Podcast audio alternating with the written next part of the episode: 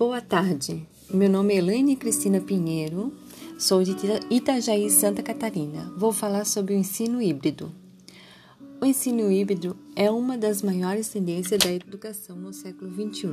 Essa nova tecnologia tem como objetivo aliar métodos de aprendizados online e presencial Atualmente, vivemos em uma época na qual as crianças estão começando a utilizar tecnologias e até contato com computadores smartphones, tablets e outros cada vez mais cedo.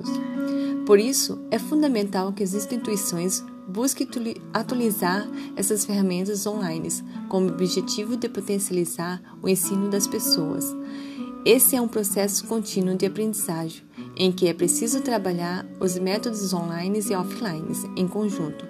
O ensino híbrido é responsável por captar o que existe de bom em cada ambiente para potencializar a experiência educativa. Porém, é essencial estar ciente de que essa metodologia não é se resume apenas colocar computadores e novas tecnologias na frente das crianças.